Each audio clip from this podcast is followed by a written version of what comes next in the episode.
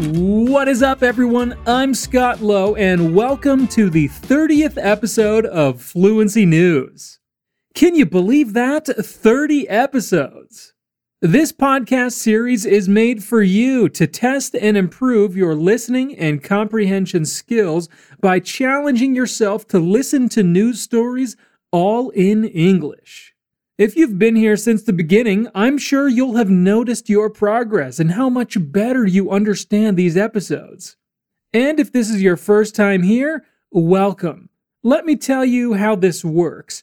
We're going to go over some of the most important news stories of the week, and then, after each, I'll explain any new or interesting expressions words, or structures in Portuguese to make sure that you understand everything and to expand your vocabulary.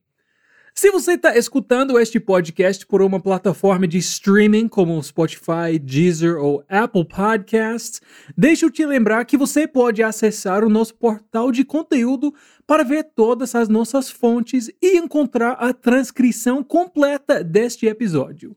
fluencytv.com. All right, how about we get started? Let's jump into it.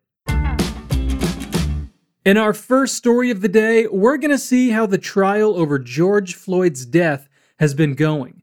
If you don't remember or don't know about this, let me give you a quick rundown of what happened. Last year, 46 year old black man George Floyd was killed while in police custody after a 911 call of suspicion that he had used a fake $20 bill to pay for cigarettes. The defendant, Derek Chauvin, kneeled on Floyd's neck for at least 8 minutes and 15 seconds. Floyd lost consciousness and died while three men held him down. His death sparked protests in the US and around the world against racism and police brutality. Derek Chauvin's trial began on March 29th and it is being streamed live. Chauvin is charged with second degree murder, which means causing death without intent. The maximum sentence is 40 years. A third degree murder charge was also recently added. Experts say the new charge is easier to prove in court but carries a lesser penalty. According to Minnesota state law, the maximum penalty for third degree murder is 25 years. And if you're curious about the differences between first, second, and third degree murders, we've added a link in the description for an article that explains it all. It is rare that police officers in the US are charged, let alone convicted, for use of lethal force. This is partly because they can often successfully argue they feared for their lives. The jurors in the trial will decide if Chauvin should serve time or be acquitted. The trial began with the video of the arrest which shows Floyd's death. Jerry Blackwell, a prosecutor with the Attorney General's office, described Chauvin, who is white, as engaging in excessive force during the arrest and prevention of others from assisting Floyd, who was black, as he lay dying. Blackwell said Minneapolis's chief of police would testify that Chauvin's conduct did not agree with the training he was provided as a member of the police force. The former police officer pleaded not guilty to all charges against him. Defense lawyer Eric Nelson said Chauvin's conduct was in line with police training and depicted the circumstances of the arrest as a high risk endeavor for Chauvin and the three other officers on the scene J. Alexander Kueng, Thomas Lane, and Tou Thao, who will stand trial separately. Use of force is not attractive, but it is a necessary component of policing, Nelson said. The trial is expected to last a month, as the witnesses from both sides number in the hundreds. Na frase It is being streamed live, nós temos uma estrutura interessante. Essa frase é um exemplo da voz passiva no presente. A voz passiva é usada quando o que é importante é a ação e não quem a realizou. Normalmente usamos a voz passiva no passado para falar de ações que já aconteceram, mas esse não é o caso aqui. Aqui ela está sendo usada no presente, mas o uso e a função permanecem os mesmos. O que importa aqui é que o julgamento está sendo transmitido ao vivo e nem quem está transmitindo o julgamento. It is being streamed live. Está sendo transmitido ao vivo. On April 2nd, Amazon issued an apology after evidence emerged that the company's drivers have had to urinate in bottles since bathroom breaks were challenging to achieve. The controversy started after Mark Pocan, a Democrat from Wisconsin, referenced workers having to urinate in water bottles in a tweet. The official Amazon Twitter account replied, saying that there was no truth to the statement, adding, If that were true, no one would work for us. Several news outlets quoted numerous Amazon employees who confirmed that they had been left with little option but to urinate in plastic bottles while working. They also described relentless working practices both in its fulfillment centers and as delivery drivers. Amazon's apology and retraction added, We know that drivers can and do have trouble finding restrooms because of traffic or sometimes rural routes, and this has been especially the case during COVID, where many public restrooms have been closed. It said the problem was a long standing industry wide issue and said that they would like to solve it. Você notou que na resposta da Amazon para o primeiro tweet estava escrito If that were true? Essa estrutura é chamada de second conditional. Ela é usada para falar de coisas imaginárias, não baseadas na verdade. Ela é formada usando if e verbo no simple past e seguida pela possível consequência usando would e o verbo. If that were true. Nessa estrutura, nós usamos o passado do verbo to be sempre na forma were. Então, I, he, she e it, que normalmente seriam acompanhados da forma was, são acompanhados por were if I were, ou como aqui, if that were true. All right, let's go to our last story of the day before we see some good news. India's daily COVID cases breached 100,000.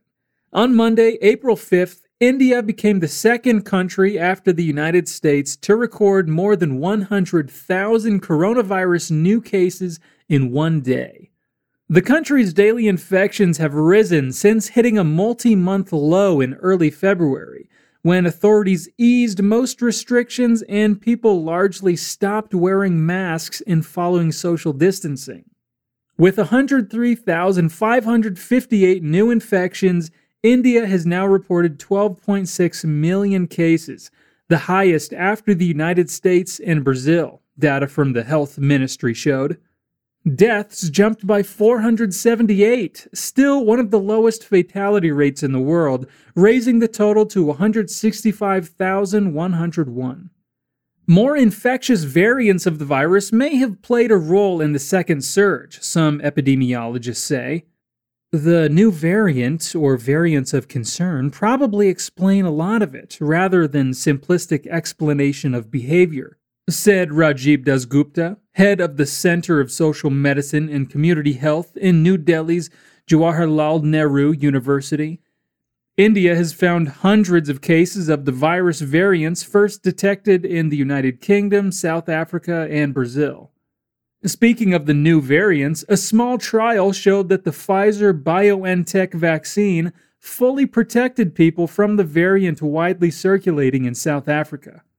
The companies announced the positive news in a press release, saying that though researchers will need more data to confirm the result, it is a way to feel optimistic about how the vaccines are performing with real world conditions and in real world settings. The bottom line message is that vaccines work very well in the real world setting. Top infectious disease expert Anthony Fauci said in a White House COVID 19 press briefing Friday, April 2nd.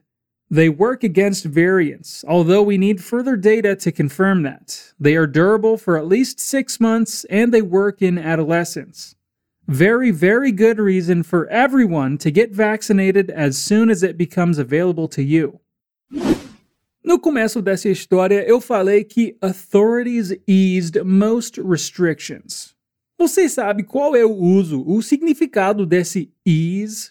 Ease significa facilidade. Mas isso não faz sentido na frase, certo? É que em alguns casos, como aqui, ease pode ser um verbo que significa aliviar, abrandar. Então, na nossa história, significa que as autoridades abrandaram as restrições, o que pode ter levado ao aumento de casos na Índia. Alright, how about we see some great news? A novel vaccine approach for the prevention of HIV has shown promise in phase 1 trials, reported IAVI in Scripps Research. The vaccine was able to target the desired immune cells and could become the first stage of a multi step vaccine strategy to combat HIV and various other viral diseases. The vaccine showed success in stimulating production of rare immune cells needed to start the process of generating antibodies against the fast mutating virus. The targeted response was detected in 97% of participants who received the vaccine.